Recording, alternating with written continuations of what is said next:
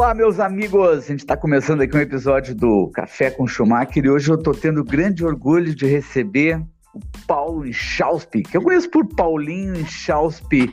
Dá um oi pra galera aí, Paulo. Fala, rapaziada, tudo certo? Tudo beleza? Tudo ótimo. Paulo, a minha história, assim, cara, eu te conheço em dois momentos, tá? Um momento que a maioria das pessoas conhece como ouvinte, assim, para mim, que sou apaixonado por rádio, que era aquele tempo lá, tô na pop rock, é, é uma voz assim marcante, cara, e que eu curtia muito, gostava, e que eu achei que, na minha humilde opinião, é um, é um grande momento assim do rádio, né? E depois, cara, tive aquela sorte, assim, o dedo de Deus e tal, que muitos anos depois eu acabei sendo professor numa escola particular assim, de Porto Alegre dos teus filhos, dos dois Sim. garotos uns guri muito legal. Aí pude te conhecer ali, tinha um outro amigo em comum, um negócio da música. Uma vez eu me lembro que a gente foi para um carro ali, ouviu o, CD da tua banda Money Money, né? E era muito Sim. legal, bacana.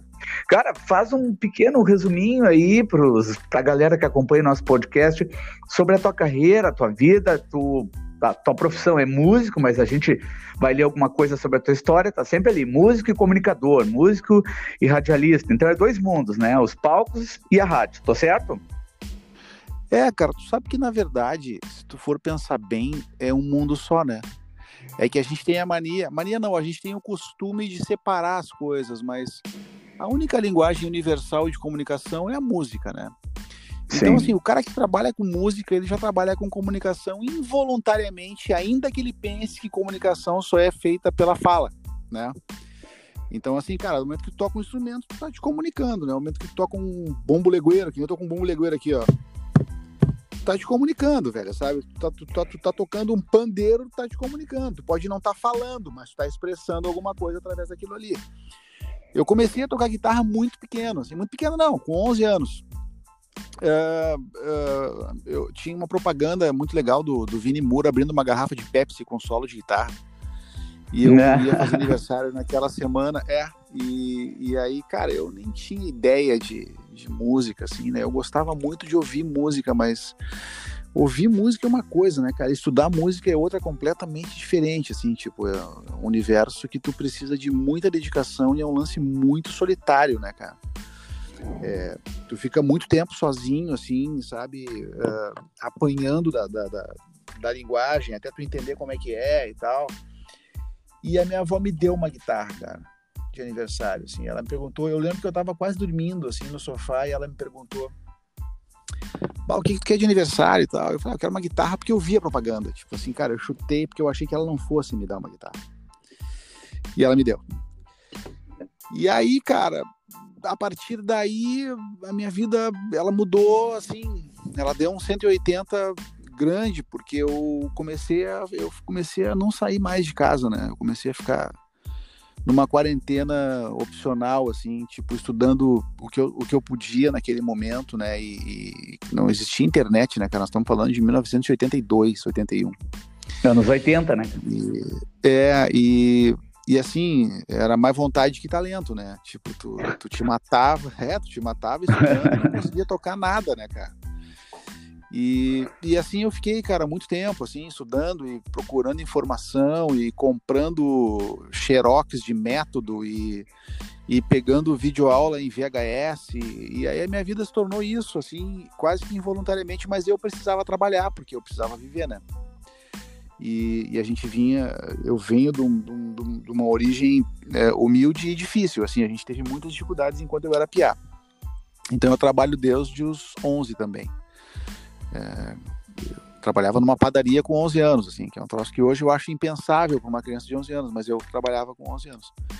E, e paralelo a isso eu sempre fui estudando, né, cara, estudando, estudando música e, e, e sempre fui ouvindo muito e, e me aproximando de pessoas que tinham um certo ou um imenso talento para ensinar e tal, e fui tocando, cara, fui tocando, fui tocando. Aí entrei numa banda muito legal chamada Da Vinci, que é uns caras que tu até teve aula, que era o Jimmy e o Vini. O Jimmy, meu professor, cara, foi é, esse cara a demais. uma banda, a gente teve uma banda juntos, cara, uma banda maravilhosa, cara, uma banda meio meio hard, meio não, era uma banda de hard rock assim, mas a gente estudava demais, então era muito legal de tocar e as músicas eram lindas, cara. E uma dessas músicas dessa banda, inclusive, depois a Cidadão Quem gravou no disco A Lente Azul, que é o Segundos, que na verdade o nome da música era A Lenda. O Duca mudou o nome e gravou os Segundos e tal, e essa música era dessa banda que eu tocava. Fez muito e sucesso, gente, né, cara? Sim, sim, tocou, era, era, foi pra novela, né? Foi pra novela, e... eu me lembro dessa música, hein? É, essa música era da Da Vinci, que era a banda que eu, que eu tinha com, com os irmãos Gutierrez lá, né? E aí, nesse meio tempo, cara, assim, é, pintou um lance muito, muito legal, porque eu, eu era eu o cara, é, eu era o cara dura da banda, né? Tipo assim, eu era o cara que pegava as fitas e ia atrás dos caras de rádio, porque os guris não tinham essa, essa habilidade de se aproximar e dizer, e aí, meu, tudo certo, olha só, eu tenho um trabalho aqui, eles não faziam isso, porque eles, eles tinham vergonha, né, cara? e eu, é, e eu não. Eu ia lá e, cara, e azar, velho, sabe? E, e aí um dia eu me lembro que eu peguei uma demo e fui na Atlântida. Cheguei lá no morro e falei, ah, eu quero falar com um cara. Cara, exatamente assim como eu tô te contando, cara. Assim, eu quero falar com um cara que bota as músicas no rádio. e aí o cara falou, ah, tá, só um pouquinho, cara. Daí chegou, falou, ah, tu vai falar com o Alexandre. Eu falei, ah, legal. Aí cheguei, tava o Fetter numa sala, assim. E aí, Caramba. Meu, beleza e tal, como é que tá? E eu, tudo bem, velho? Olha só, eu tenho uma banda. Pá, vamos ouvir aqui, vamos ouvir, pá. Daí botou no deck assim. Pá, que banda foda, cara. Quem é o guitarrista? Eu falei, sou eu. Bah, meio Van Halen e tal. Deu, sim, eu, eu adoro Van Halen e tal. E a gente ficou amigo ali, assim. Amigo não, ele falou, cara, eu vou tocar o teu som. E eu não acreditei, cara. Eu saí dali pensando, ah, não, o cara não vai tocar, velho. O cara falou aquilo ali porque, né? Tipo, e aí ele tocou, cara. E, e, e, foi massa, assim, porque a gente começou a tocar aí na Atlântida. E obviamente não tinha nenhuma noção de gestão de nada, né, cara? Assim, a gente, a gente queria era tocar, né, velho? É, queria fazer um som, e, né, Paulo? É, cara, a gente queria fazer show, velho, sabe? Conhecer garotas, sabe assim? Uhum. É, cara. É só que já não era mais um adolescente, eu já tinha 22, né? Enfim, e aí. Tá, daí, cara, eu, acabou que eu fui fazer um vestibular na Ubra para jornalismo, porque as pessoas achavam que eu escrevia bem, porque eu falava bem e tal, e eu acabei fazendo vestibular para comunicação, para jornalismo. E aí comecei a gravar programas na, na Felusp. Eu, eu fazia televisão na Ubra, né? Eu fazia um programa de TV e eu ia na Felusp gravar as novidades musicais da semana. E aí um dia eu entro o Fetter lá, cara. Ele me olhou, ué, que tá fazendo aqui, cara? Eu falei, eu faço jornalismo. Ele, ah, não acredito. Eu falei, sim. Ele, bah, e a banda? Eu falei, bah, cara, a banda, sei lá, eu saí fora, porque deu uma certa incompatibilidade de ideias, assim, dele, bah, é mesmo, cara, pô, a banda era massa e tal. E aí toda semana eu ia ali, na, na Felusp, gravar coisas com o Fetter, que era o programador da Felusp. E aí um dia ele me falou, meu, tu não quer fazer rádio? E eu disse, não, cara, bah, eu quero fazer televisão, velho. Dele, cara, mas pensa nisso, cara. Acho que, acho que pode ser legal e tal. Acho que tu vai curtir. E eu não, não dei muita bola, assim, porque, cara, eu também não tinha muita ideia do tamanho que era isso, né? Tipo assim, a gente tem. Eu, eu sou um cara meio lento, assim, eu demoro muito tempo pra perceber as coisas. E aí, cara, um dia ele, eu fui lá de novo, e daí ele pegou um café e falou: Meu, vem aí, velho. E nesse meio tempo eu já tava meio afim de fazer um estágio para poder pagar metade do meu curso, porque, bah, tava pesado, né, velho? E aí a, e a Filusp abriu uma vaga de estágio e eu comecei a tucanar o Mauro Borba. E aí o Arthur de Faria falou, meu, traz esse cara pra cá, que esse cara, esse cara é um cara legal e tal, ele, ele tem a mãe. E aí nisso eles se falaram e o Mauro me chamou e falou, meu, vem aí. Aí eu comecei a ser o produtor do cafezinho, fui o primeiro produtor do cafezinho. Eu gravava numa Hi8, um plano sequência, né? Pra quem não sabe o que é plano sequência, tu, tu dá o rec e vai até amanhã gravando, depois tu edita, cedo tu editar, né? Porque o plano sequência é sem edição. E eu gravava toda semana, todos os dias, na, na quinta-feira de noite, eu editava e mandava pro canal 20 da NET os melhores momentos do cafezinho. Sim. E aí o Alexandre falou para mim, ó, cara, vai pintar um horário para tu fazer umas folgas aí. E aí eu comecei a fazer folga, cara, e eu fiquei 15 anos lá, saí de lá como diretor de produto, né? Assim, foi um, foi um longo período onde em todos os momentos eu tive a guitarra do meu lado ou um piano, né? Sempre tive isso, assim. E sempre estudei muito, assim, música, né, cara? Embora eu não tivesse exatamente tocando, né, assim, efetivamente, porque não dá para tu fazer tudo, né? Uh, eu, eu, eu sempre estudei, assim, em horas... Cara, eu, dormi, eu sempre dormi pouco, né? Eu durmo muito pouco. Então eu estudava muito, assim. Agora eu tenho estudado menos porque eu tenho trabalhado mais com música. Então eu não preciso, porque eu preciso, mas eu não tenho tempo para estudar o que eu gostaria, porque eu acabo estudando outras coisas. Hoje eu estudo produção, eu estudo mixagem, estudo gravação, estudo marketing digital para música, cara. Então é muita coisa, né? Mas eu, de certa hoje, forma, eu continuo estudando música, né?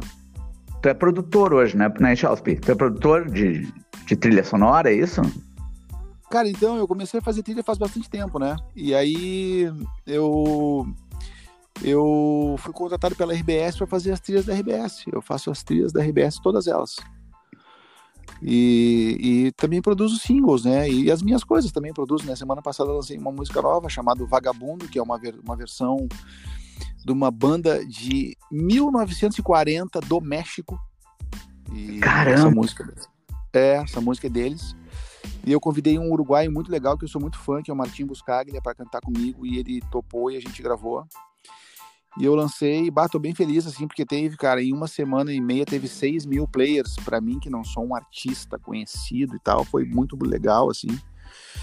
E, então eu tenho estudado isso, tem, tem, agora mesmo eu tô fazendo uma trilha pro Galchão, cara, pra volta do Galchão, nesse momento, quando tu me mandou o link, eu tava gravando a terceira guitarra da trilha que vai ser a trilha do Galchão. Ah, que demais, cara. Não, eu ouvi o som, tu mandou o link ali do Spotify, muito legal. Eu curto é, demais então, as músicas. É, cara, aquele som ali, o Buscaria já tinha gravado em 2002. E eu sempre escuto muito artista latino, né, cara? Assim, eu, eu, eu tenho. É bom, para quem não sabe, eu nasci em Ribeira, né, cara? Então, assim, essa, essa, essa sonoridade uh, hermana, ela já me cai muito bem, entendeu? Eu já, eu já gosto naturalmente, assim. E aí, cara, um dia eu tava em casa tocando essa música e falei, porra, cara, eu vou gravar esse som de um jeito um pouquinho diferente. Eu vou gravar com uma concepção de violões, assim, né? E aí fiz o arranjo e mandei um e-mail pro Martim, que tava na Espanha mixando o disco dele. Ah, que Falei, legal. cara, olha só, eu tô gravando uma versão de uma música que tu já fez e tal também. Tu é afim de cantar comigo? A gente já tinha se conhecido aqui em Porto Alegre. Ele mandou, cara, o e-mail duas horas depois. Vamos gravar. Tô, tô afim de gravar e tal. E aí gravou lá, mandou os, os trackings de voz pra mim. E aqui eu, eu mixei a sessão toda e lancei. Que demais, que legal. Chauspi, eu queria falar contigo sobre um, sobre esse mundo dos músicos, cara, que é uma coisa que mexe com a minha cabeça. Sabe que há uns 15 anos atrás, acredito eu, uns 10 anos, eu dei aula muitos anos num cursinho lá no centro, e uma vez certo. uma aluna, a aluna se apresentou para mim, ela era filha do Lufin. Tu lembra aquela loja de guitarras na, na, na Claro, na a, a, minha a segunda guitarra da minha vida foi uma Lufin. Uma Lufin, eu tive uma Lufin também. Pô, eu não sei nem se fechou a loja e tal, mas fechou, o que, que me marcou Fechou? O que, que me marcou Fechou. naquela época ali em Chelsea? Ah, eu conversando com a, filha, com a, com a menina, ela falou: Ah, meu pai é o Luffy e tal, contou a história da loja. Eu falei: Poxa, que demais. E ela, naquele, naquela época ali, cara, uns 15 anos atrás, desenhou para mim um cenário assim do músico gaúcho, do pessoal da música. E era uma coisa assim tinha um lado terrível e tinha um lado maravilhoso, cara. Que ela dizia, ah, professor, pô, a gente assiste, ele acompanha um cara, por exemplo, ele está juntando dinheiro para comprar um baixo. O baixo custa 5 mil reais, vamos dizer. Então ela falou que tu acompanhava aquele cara vindo na vitrine todo dia, olhando o preço, juntando. Chegou um dia, o cara juntou 5 mil reais em Charleston. O cara foi lá, comprou o baixo. Ela falou assim: agora vem um lado terrível, cara. O cara não tinha dinheiro pro táxi. Então ela disse que assistiu muitas vezes essa cena ali, o cara às vezes não tinha como ir embora, o cara não tinha. Ele juntou todas as moedas, tá? Por que, que eu tô te, te contando essa história, cara? Porque tem uma coisa daqui do sul que fica assim, não, mas para fazer sucesso o cara teve que ir embora uh, de mil músicos, um vai ser ali um grande músico, os outros vão ficar penando. E eu quero te perguntar, cara, tem que ir para São Paulo para fazer sucesso, cara? Só que essa pergunta aí a gente a gente falava sobre ela muito nos anos 90, né? Tipo, cara, é que assim, é, tu tem que primeiro pensar assim, o que que, tu, o que que é sucesso, né? O que, que é sucesso? É isso aí. O que, que é sucesso? Tipo assim, para mim, cara, eu, eu, eu acredito, eu, eu, eu, eu acho que sucesso é tu fazer o que tu gosta e conseguir viver disso. Tá. Isso para mim é sucesso. Uh, eu acho que fama é outra coisa. Daí, fama, talvez tu, tu consiga uma no Rio Grande do Sul, e se tu quiser mais fama, talvez tu tenha que sair. Porque eu, eu, eu vejo que, que, que o músico, no geral, assim, ele tem. Todos nós temos muitos problemas, né, cara? Mas o músico, no geral, assim, ele. Ele. Ele sempre acha que ele sabe mais do que o outro. Talvez isso seja em todas as profissões, talvez isso seja inerente do ser humano, né? Pode ser. E, e eu acho que os músicos, no geral, eles não se ajudam, cara, assim. É, eles não, eles não, eles não, não compartilham as coisas dos colegas, eles não, é raro, tá? É um movimento, esse movimento de, de, de compartilhar, de recomendar o trabalho do outro, é um movimento bem raro, cara, aqui no Sul, principalmente. E eu te falo isso porque eu consegui testar isso de uma maneira um pouco mais dura. Eu fui diretor da FM Cultura durante dois anos e meio, né? É, a FM Cultura é uma emissora do Estado que, que, quando me chamaram, o governo naquele momento queria acabar com a rádio. E quando me chamaram, eu falei: olha, eu não sou do partido de vocês. Aliás, eu nem tenho mais partido, né, cara? Assim, eu, eu, eu, eu me, me desiludi tanto com tantas coisas que eu, na verdade, hoje eu tenho até meio que um asco, assim, dessas coisas, né, de política. Bah, Mas somos dois, cara, dois. É, eu falei, cara, eu tenho uma ideia. A minha ideia é fazer essa rádio tocar as músicas dos artistas gaúchos, praticamente 90% da programação dela. E aí o cara me falou, cara, eu acho essa ideia boa, então toca lá. Tu é parceiro e tal, daí me contrataram, né? E quando eu entro na rádio, que é uma rádio muito legal, uma rádio que tem 29 anos de história, faz esse ano, eu acho, 29 anos. Caramba! Mas a, a, é, a FM Cultura é uma rádio do Estado, uh, uh, ela, é, ela, é, ela é feita por servidores, né, eh, concursados e tal, que obviamente, por serem concursados e por serem do Estado, e por ser uma emissora de uma fundação educativa, né, uh, não sei se é educativa, na verdade, é uma fundação, Uh, eles não têm pressão nenhuma de nada, eles não, eles não precisam de Ibope, porque Ibope é uma coisa comercial, eles não são uma emissora comercial, né? Então, cara, tá tudo bem se tocar, e se não tocar também tá tudo bem, entendeu? E aí eu cheguei e falei, não, a gente vai tocar artista gaúcho. Os artistas gaúchos passaram a me odiar por eu ter aceitado a condição de dirigir essa rádio. Veja bem, cara. Veja bem, eu, eu só aceitei porque eu sei que a rádio paga um ECAD bem alto e esse ECAD ele vai parar na conta de quem teve a sua música na rádio. Sim. Logo, se eu toco mais artistas gaúchos, os artistas gaúchos irão receber um pouco mais de dinheiro pelas suas músicas por terem tocado na rádio. É uma equação simples. Mas eu fui execrado pela classe, por grande parte das pessoas e tal.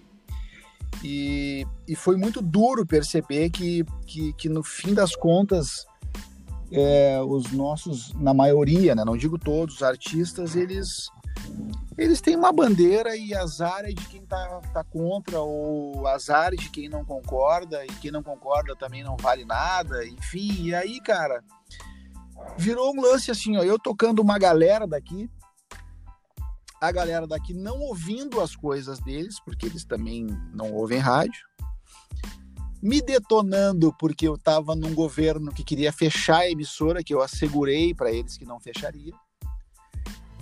E eu tocando o som dos caras todos os dias. que loucura, né, tipo, né, cara? Cara, e aí tu começa a ver assim que o ser humano ele é, um, ele é, um, é, uma, é, uma, é, uma, é uma coisa muito complexa, né, cara? Porque, cara, esse, tinha gente ali, cara, que nunca tocou em rádio nenhuma, velho sabe? E, e, e, e esses caras eh, que buscam, porque não vem me dizer que artista não quer uma fama, claro que quer. O artista quer ser aplaudido, cara. O claro artista que é. quer chegar no palco e depois que terminar o show ser aplaudido de pé, senão não vale a pena ter feito, tu entendeu? Sim. Tu quer receber das pessoas a reação pelo que tu fez. Esse é o teu prêmio número um. O dinheiro é uma consequência, né? Mas tu terminar um show e as pessoas levantarem para te aplaudir, é o maior pagamento, entre aspas, que tu pode ter como artista. Isso é sucesso. Sim, reconhecimento, né, cara? Todo... Claro, cara. E todo artista quer isso. E aí tava eu lá, tocando uma galera que não toca em lugar nenhum, apanhando de uma galera que quase não toca. Essa galera que quase não toca recebendo o seu recado, graças a Deus, porque, e graças à FM que pagava também. E não tinha reconhecimento algum pelo trabalho que eu estava fazendo por eles. Então tu vê que é, é complexo, cara, sabe? Assim, eu, eu, eu me considero, dentro do meu universo, eu tenho 50 anos, né? Eu me considero hoje um cara que, de sucesso. Por quê? Porque eu trabalho em casa, eventualmente, eh, agora na época de pandemia é impossível, mas eu tenho um trio maravilhoso, que eu vou, vou colocar um show novo daqui a pouco na estrada, vou tentar viabilizar mas eu trabalho em casa com os meus instrumentos, com os meus equipamentos, eu sou remunerado por isso, meu trabalho entra na casa de milhões de pessoas no estado. Velho, isso para mim é sucesso. Agora, fama, bom, a minha fama, ou o meu, o meu reconhecimento, ele se deu pelo rádio, né? Sim. Então eu acho que sair de Porto Alegre hoje, é, o Bebeto Alves tem uma frase muito boa, né? Ele dizia que o gaúcho era um, é, o estado do Rio Grande do Sul era um balde cheio de caranguejo.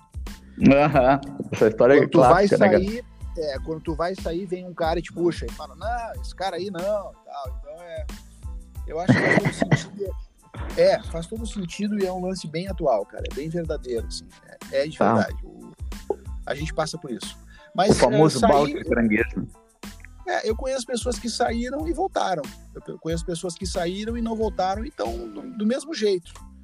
É. Eu conheço pessoas que saíram, foram, venceram venceram né, no objetivo deles, que era fazer show pra caramba e que era ser conhecido nacionalmente.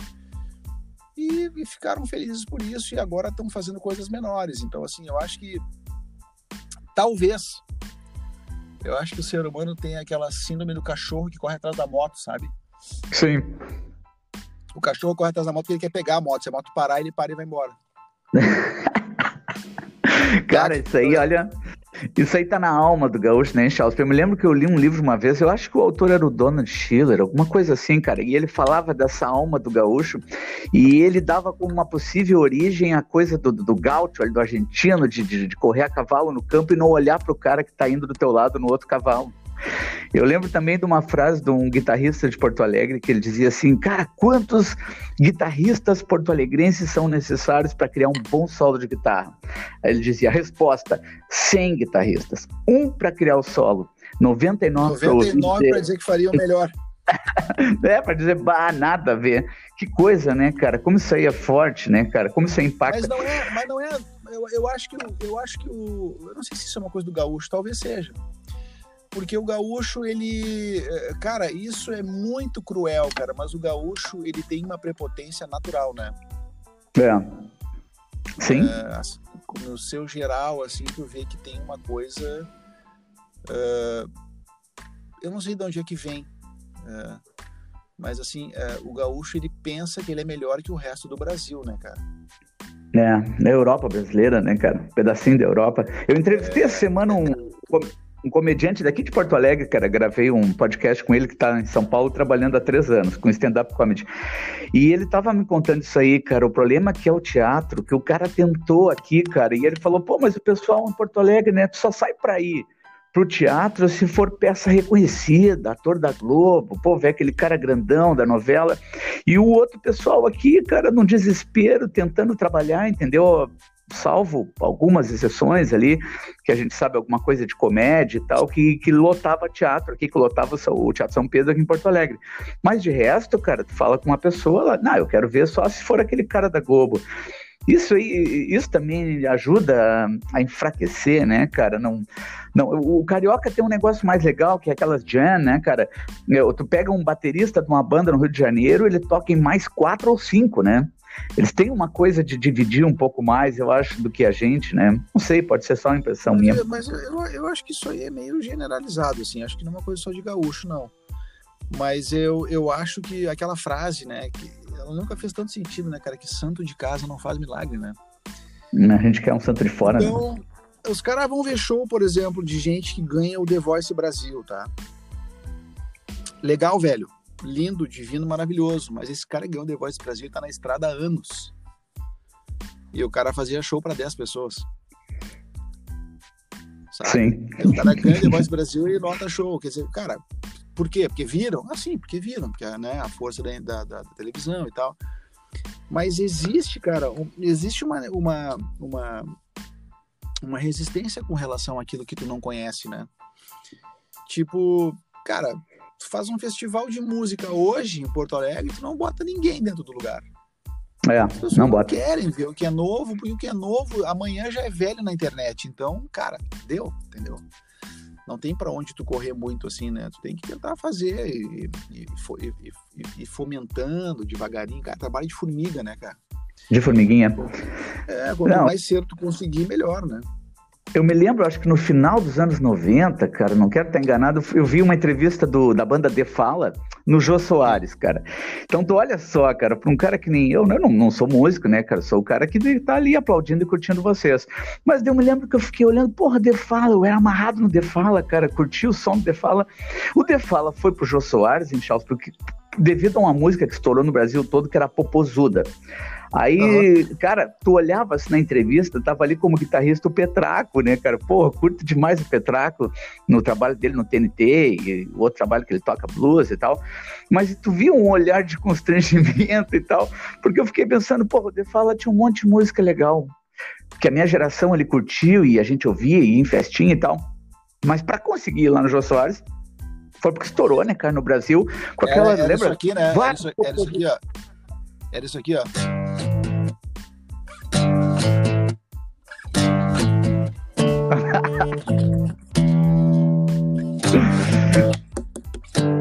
Era isso, né? Minha filha pulava. Não. Eu lembro. Cara, que tristeza, né, cara? Ao mesmo tempo era legal ver uma banda gaúcha ali, imagino que os caras deram uma forrada nos bolsos, né, cara? Ganharam dinheiro e, e provavelmente aquilo era para fazer dinheiro mesmo. É, o Educar ali, né, não escondeu, né, cara? Contou pro Jô que ele fez aquela música dentro de casa, no, no computador dele, sei lá o que, que ele ligou ali e fez aquilo ali mas ao mesmo tempo tu fica assim, porra, mas os outros trabalhos, né, cara? Eu lembro sempre da entrevista então, do Jô Soares, do, do Chico com quando isso aconteceu com o Defala, o Defala já tinha muito tempo de estrada, velho. Pois é, eu, eu, eu era fã, cara. Eu era fã. É. Caraca, que loucura isso, né, cara? Mas vai ver que assim, cara, o Brasil ele vive de um, de um filão, né? Sempre tem um momento, assim. Se a gente fizer uma linha do tempo, tu vai lembrar lá do pagode, todo domingo tu ligava a TV, tinha sete caras com umas calças brancas coladas no corpo, no palco tocando no Faustão, sei lá no quê. Depois uhum. tu vai lembrar ali axé, música da Bahia estourado, daqui um pouco é sertanejo. Teve aquele momento, né, das, das bandas de rock, né, cara? Que caras que nem eu e tu, eu também tenho 50 anos. A gente gente tem a mesma idade, que a gente viveu e viu aquilo ali. Porto Alegre tinha um monte de banda. Eu fui em muito festival aqui na. Começou da Zona Norte, cara, aqueles que tinham na frente da loja Empo, ali na Avenida Assis Brasil, no ah, Obedeci. Aí tinha um monte. Fui. Tu ia ali, cara, porra, guerrilheiro antinuclear, eu, eu, eu andava, eu andava Porto Alegre inteira, velho. Tinha um som do guerrilheiro que era Droga é ver floresta queimar, droga é ver o governo mentir. Lembra disso? Uhum. Droga caretice, que só faz tolice pro homem não evoluir. Essa música era do Foguete. Foguete Luz Baia. Por que que sempre tem... Por que que tu acha que sempre tem um filão P? Por que que tem que ter um momento assim, cara? E eu ia te perguntar, um cara que nem tu que trabalha com isso, tu acha que vem... O que que vem pela frente, cara? O que que a gente pode apostar? Cara, hoje é diferente, né? Hoje tá um pouco diferente, assim, mas naquela época, ali nos anos 80, 90, quem pautava o que tu ia ouvir no, no verão, o hit do verão, né? Aquelas coisas eram as emissoras de TV, as novelas e os rádios, né? As rádios. Hoje não é mais assim, né? Hoje a maioria das coisas ela se dá pela web, né? Os fenômenos se dão pela web. Mas naquela época era assim, os caras, eles, é, cara, é, é, existem na arte, na música principalmente, né? Eu acho que em toda arte existe duas coisas distintas, tá? Existe a verdadeira e existe o produto. O produto, ele é feito para consumo rápido e diversão. A verdadeira é para te dar alguma relevância na vida. São coisas completamente diferentes. Uma coisa é tu ouvir um Vitor Ramil, né, cantando uh, Alcei a perna no pingo e saí sem rumo certo, olhei o pampa deserto e o céu fincado no chão. Isso é uma coisa. Bah, adoro outra, coisa é música. ouvir, outra coisa é tu ouvir. Por quê? Porque essa música cocosuda, tu vai provavelmente dançar ela numa festa com, algum, com alguma mina, entendeu? Com algum cara, sei lá. A do Ramil, tu vai ficar aqui viajando numa paisagem do Pampa, escrita por um outro cara que o Ramil musicou. Então, quer dizer, cara, são, são duas coisas diferentes. É o produto e é a música. é- E a, e a essência verdadeira.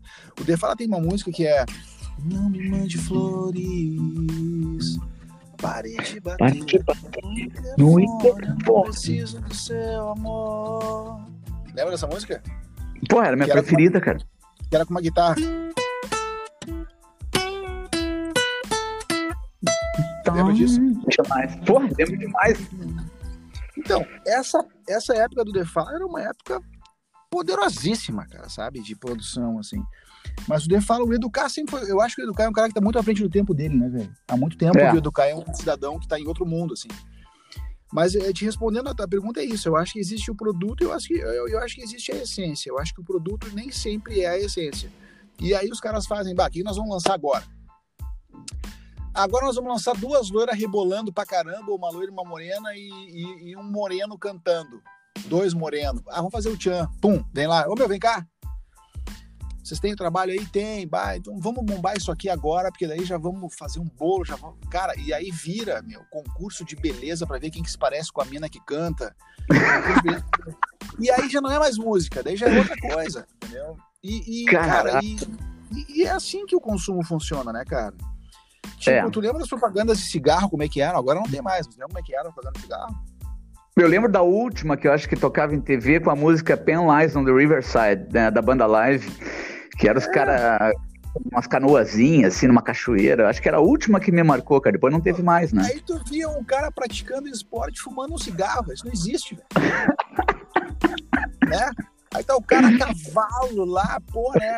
Venha para o mundo de Malboro, o cara tá morrendo de câncer no pulmão, mano. Não, E o cara Maravilha. musculoso, né, cara? Sem barriga, virando latão Claro. de cerveja e fumando cigarro. É, não, aí tu pega um cara que ele aqui no Brasil, o cara pesa 130 quilos, tem hipertensão, tá diabético, tá fumando um crivo, entendeu? Cara, Porra, é assim, é, é, é o lance que é feito pra ilusão, né, do, daquilo que tu acha que um dia tu vai ser, na real, e não é isso. É, cara, tá louco, a vida não é assim. Uma vez perguntaram pro, pro Chico Anísio, cara, o que, uh, Chico, o que importa é o talento? Ele respondeu, o talento nunca importou, o que importa é a estrela. Então, realmente, cara, cara, se eu for te falar, hein, Charles, eu conheço um cara super guitarrista aqui na Zona Norte, aqui no, no Parque Santa Fé, que ninguém conhece ele, cara, acho que só eu conheço. Ele toca dentro do quarto, ele nunca nunca saiu dali, nunca, sei lá, cara, as portas da vida também se fecharam para esse cara, mas meu, é um cara que começa há muitos anos criativo, ele deve ter umas 500 músicas, ele já tinha aquela técnica de digitação, sabe, aquele tap, aquele jeito de tocar guitarra, quando poucos caras tinham isso aí, cara, há 20, eu conheço ele há 30 anos, né? Mas te- e aí a gente vê isso aí que a gente acabou de falar, né, cara? Tu ligava a TV ali e era um. Tá, mas aí tem uma botava- coisa, né, Schumacher? Mas aí tem uma coisa também, né, cara? Que nem eu falei com um brother meu esses tempos, né, cara? Velho, a vida, ela não te deve nada, tá? A Tem que ir vida atrás, não te né? deve nada. A vida não te deve nada, velho. Então, assim, tipo, não dá pra chegar e dizer, ah, eu conheço um cara aqui talentoso. Não, o cara sabe falar, velho. Não, o cara não sabe falar. É, o cara o se caso dele. comunica. Não, é, o cara não se comunica. O cara mostrou música pra alguém. Não, cara, bom, aí não adianta, né, cara? É, não adianta. Aí, É. aí, velho, aí, tipo assim, daí que nem eu, eu tenho um brother que agora tá com uma banda uh, e os Tedes, que é uma banda massa de rock hispânico, assim, latino. O Rodrigo Pareja, que é um puta compositor, um cara talentosíssimo, assim, e aí o cara, eu, eu tinha estúdio na época, né, e ele mostrava as músicas e dizia, ah, que massa, cara, e aí, ah, não, pois é, não sei e tal, cara, e ele foi, velho, e eu falei, meu, eu vou gravar teus discos, velho, vamos gravar tuas músicas. Ah, tu acha? Eu falei, vamos gravar. Ah, mas tu acha? Vamos gravar, velho. E empurrei o cara, empurrei o cara. E o cara lançou e, cara, agora toca no. O som dele toca no México, toca na Espanha, toca em Buenos Aires, enfim. Não adianta, cara, tu, tu, tu, tu, tu, tocar, tu saber demais, tu tocar demais, se ninguém sabe que tu sabe. É. Sim, esse não caso, né, cara? cara? Só eu sei. É, que coisa. E depois tem outra coisa que é pior do que tudo isso, tá? Que é o seguinte. Não adianta tu tocar pra caramba, tu fazer digitação, tu fazer arpejo, tu fazer técnica de tapping e não sei mais o que, se na hora de tocar uma música que a pessoa precisa lembrar da melodia, tu não consegue fazer uma melodia, tu faz um milhão de notas, ninguém vai cantar um milhão de notas. Então ninguém quer nada complexo também, né? Não, não, é que tu não, é. tu não assimila. Tipo assim, se tu for, Sim. se tu for ouvir, por exemplo, ah, o Metallica. O Metallica tem vários riffs, né, de guitarra, né? É. É um riff que tu, tu canta ele, né? Aí, Sim, eu consigo. Bom, bom, bom. Bom, bom, bom. É um riff, né? Agora, cara, tu não vai conseguir, tu, tu, tu não consegue, por exemplo, cantar coisas muito rápidas. Né? Sim. O próprio Joey, o próprio Joey Satriani, que é um baita guitarrista, as pessoas lembram dele por essa música aqui, ó.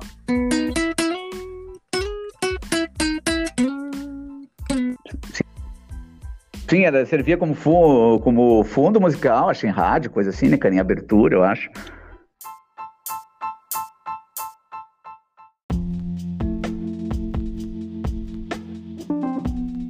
Fazer horrores e ninguém saber, velho.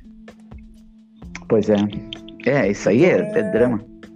É, aí é, cara, é, é que nem assim, ah, tu é um puta professor de inglês e tal. Tá, mas tu falou pra alguém que tu dá aula de inglês? Não, tá, o que, que adianta então? Ninguém sabe, né, cara? Não, saber cara. divulgar, falar, é, tem que abrir a boca, né, cara? Tem que ir pra rua. É, é, isso é verdade. Isso é verdade, cara. Cara, deixa eu te perguntar uma coisa. Fui dar uma pesquisada aqui. O teu nome é Paulo Ricardo. Paulo Ricardo Enchalsp, é isso? Isso. Pô, então estaria aí a explicação para esse teu olhar 43, cara? Pô, cara, não, né?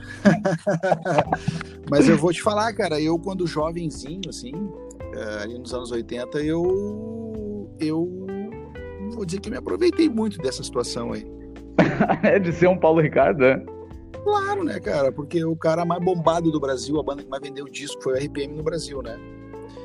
E, e obviamente a gente tinha aquela coisa de adolescente e tal, malandro, né, cara? Assim, eu, cara, eu me criei com caras muito malandros, assim, né?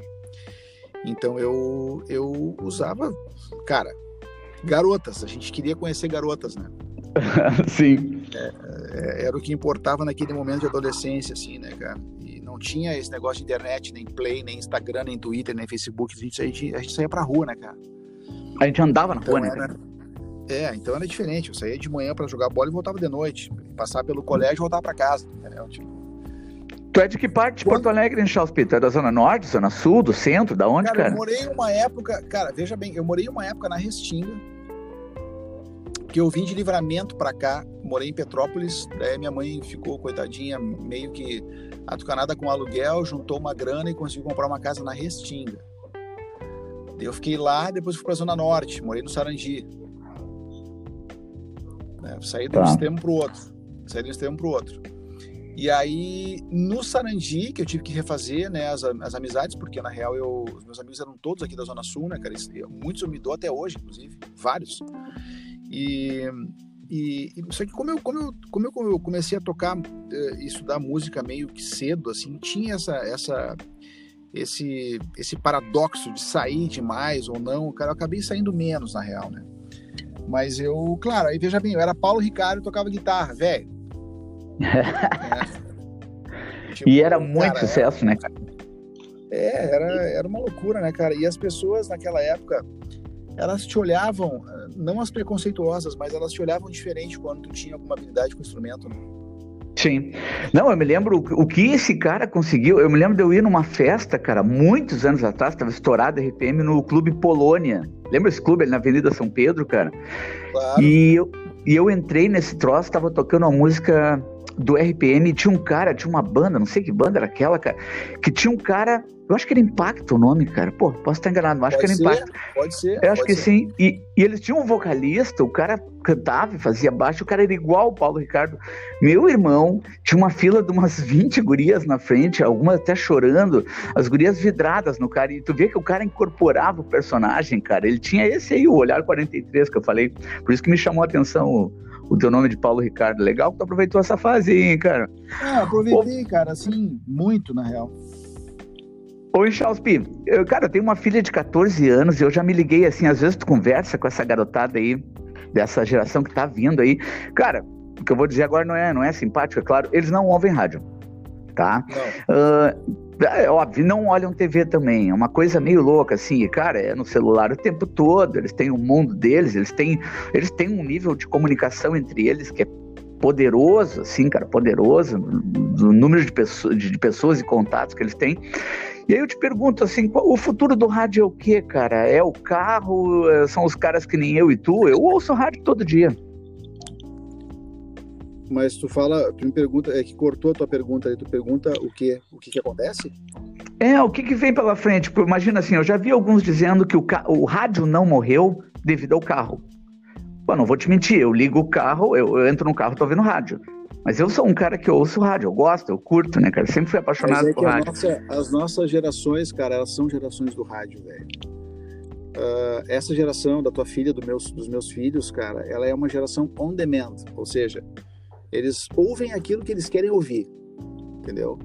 Sim. Então, eles têm o seu playlist no Spotify, eles têm seus canais de YouTube preferidos, eles né, têm os seus jogos preferidos, eles jogam online com uma galera, a comunicação deles é um pouco diferente, eles falam menos do que a gente, eles falam, eles expressam um pouco menos, né, assim, pra gente, mas entre eles eles se comunicam muito bem, né, cara? E eu acho que, cara, o on demand é o único caminho que se vê pela frente, né? Não se vê outro caminho, né, cara?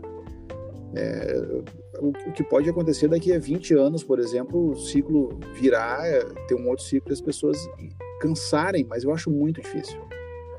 Eu acho bem pouco provável que isso aconteça. Bom, isso aqui que a gente está fazendo é um caminhão de medo, né, cara? O Spotify, claro. os podcasts também, porra, tipo, alguém pode estar tá ouvindo essa nossa entrevista aqui daqui a um ano, quando quiser, quando tiver afim. Mas, cara, então, vou falar uma besteira aqui, eu gosto de me atirar. O, o rádio poderia morrer, cara? Não, não, não né? o rádio Graças não vai morrer porque. É, não, porque, cara, é. O rádio, ele é o, ele é o maior companheiro das pessoas, né, cara? Assim, tipo. Não é, por incrível que pareça, né? Não é todo mundo que tá, tem acesso à tecnologia ou tem noção de que pode ouvir qualquer rádio do mundo no seu celular. Ou, e a própria questão da, da urgência do rádio, né? O rádio noticiou na hora, né? não tem delay, velho, sabe? Tu ouviu e aquilo ali deu, né? Então eu acho que não, eu acho que morrer não, eu acho que vai sofrer alterações de linguagens, né? De formatos e tal, mas morrer não morre. É. E ele está tendo uma importância enorme no Brasil, né, cara? Eu tava vendo uma matéria uns dias atrás aí de um pessoal que precisa assistir a aula, acho que era no Nordeste, e a saída para eles, a prefeitura da cidade botou ali os professores uh, lendo os livros e passando aula pelo rádio, porque rádio pegava e os caras não têm internet, né, cara? Não tinha nem, claro, nem sinal, claro, nem celular. Claro, claro. Não, era uma... é, não tem como, cara. Não, cara, ainda mais aqui no Brasil, né, Schumacher? Aqui no Brasil, que é um país, cara, um país tantas diferenças, né, cara? Ah, diferenças gritantes. Cara, deixa eu te perguntar uma coisa. Vamos pegar a parte que não é simpática do assunto, mas alguém tem que perguntar e tem que falar. Como é que é a tua visão, brother? Como é que tá a situação atual dos músicos, cara? A gente sabe aí, hold, técnico de som. Pô, o, o meu mercado, assim, eu trabalho muito forte no mercado de casamentos, tudo parado, cara, muita gente sem trabalho. Tu pegar DJ, cara, esses caras aí, os caras que eu conheço que tocam som em casamento, os caras vivem daquilo ali, né, Charles? O cara vai lá, ganha a graninha dele, todo sábado, toda sexta-feira ele tava no casamento, ele trazia dinheiro para casa para comprar comida. Tu tem contato, cara? Existe alguma associação, existe um fundo, tem alguém amparando esses caras do mundo da música e dos palcos que estão sem trabalho, cara? Cara, tem. Uh, a galera da opinião ali uh, tem algumas ações bem importantes. Eu já participei de algumas, inclusive com outros caras. A gente foi levar uh, mantimentos lá para casa do artista, né? Aqui, aqui que, que, tem as pessoas um pouquinho de mais idade. mas isso, isso se resume ao lance de comida só, né? Tipo, não tem não tem uma outra condição, assim, né? Não tem um, um fundo que garanta, por exemplo, a energia elétrica dos caras, né? Ou que garanta Caramba. água, ou que garanta. Não tem, cara, assim, tá, tá bem difícil, cara. Assim, tá, tá, tá dramático, na real, né? E, e, claro que a gente sempre que pode, né? Eu tenho um outro grande amigo que é o Tite, que é um cara que é produtor, né? Ele trabalhou com um monte de gente, ele é produtor de shows, assim, né? Trabalhou, tava trabalhando com o Rubel agora, que é um, que é um artista nacional e tal, já produziu a Adriana Calcanhoto. A gente, às vezes, uh, faz algumas ações para ajudar, mas nada que envolva exatamente dinheiro, né, cara? Que é o que os caras estão realmente, além de comer, precisando para pagar outras coisas. Né? Então tá complexo, cara. Tá bem difícil. Tá bem Sim, difícil. é. Uma, uma conta de luz em Porto Alegre é um horror, né? Chauspi, vamos, vamos encerrando o nosso podcast, cara. Tava muito legal, mas eu quero que antes que a gente termine, eu quero que tu deixe aí onde é que a galera te acha, teu Instagram, teu trabalho novo, o pessoal ter acesso e poder ouvir como eu ouvi, tava muito legal. Cara, tá tudo no Spotify, no Deezer, no iTunes, tá em, tá todas as plataformas, na realidade, procura lá em Chausp. Tá tudo lá, tá o meu disco com o Lendecker, tá o meu disco solo, que é o Amigo Imaginário, tá o single que eu lancei com o Bebeto, o outro que eu lancei com um brother de livramento, esse com o Martim Buscaglia, tem também alguns trabalhos que eu participei com o Diego De Grande, que é um artista de Santa Maria. Então tá tudo lá, digitou lá, ou se não no Face, Paulo Inchausp Music, né, que, tá, que é a minha página no Face. E o meu site, paulinchausp.com.br, que está em atualização, mas está direcionando para a página no momento tá tudo lá, meu. Tá tudo ali pra galera poder ouvir na boa e entrar em contato também. Tá tudo disponível. Que demais, cara. Eu ouvi uma faixa, eu ouvia Rei João, que tu fez pro teu filho, né, cara? Até eu ia Sim. te perguntar, cara. Pô, é legal fazer uma música pro filho. Meu, se o Mr. Catra fizesse uma música para cada filho, ele seria o maior compositor do Brasil no momento, cara? ah, não sei se seria o maior, cara. Talvez em volume, né? Não sei também, mas. É, não sei, talvez, né? É, quantos filhos tem Mr. Catra, será, hein? Porra, 32, Charles P. 32, cara. 32. Já pensou? Ele tem 32 filhos? Aham. Uh -huh. 32, véio. cara. Pô, era música pra caramba, cara. Tá louco, meu? O cara vai fazer música, vai ficar um, uma música por mês, por dia, no mês. Que pecado, né? Bom, falei aqui com o grande Paulo Inchausp, músico, comunicador, talentoso, casado com a Cris Silva, né, cara, que é um talento também, que a galera aqui no Sul curte demais. Tinha um, um programa que eu tava curtindo muito, cara, uns meses atrás, que ela fazia, que eu achava legal, que era ir na casa, né, das pessoas, ir no lugar. É, eu posso entrar. Ah, tá voltando agora. Pô, aquilo ali ficou muito legal, cara. Eu curti demais assistir. Eu e minha esposa, a gente assistiu vários episódios. Cara, deixar um beijão pra ti, Paulo. Agradecer pra caramba, cara, essa, essa tua entrevista, esse bate-papo aqui informal que tu fez com a galerinha. Muito obrigado, Charles Pia. Sucesso, brother! Abraço, queridão. Tudo de bom aí, tá? Valeu!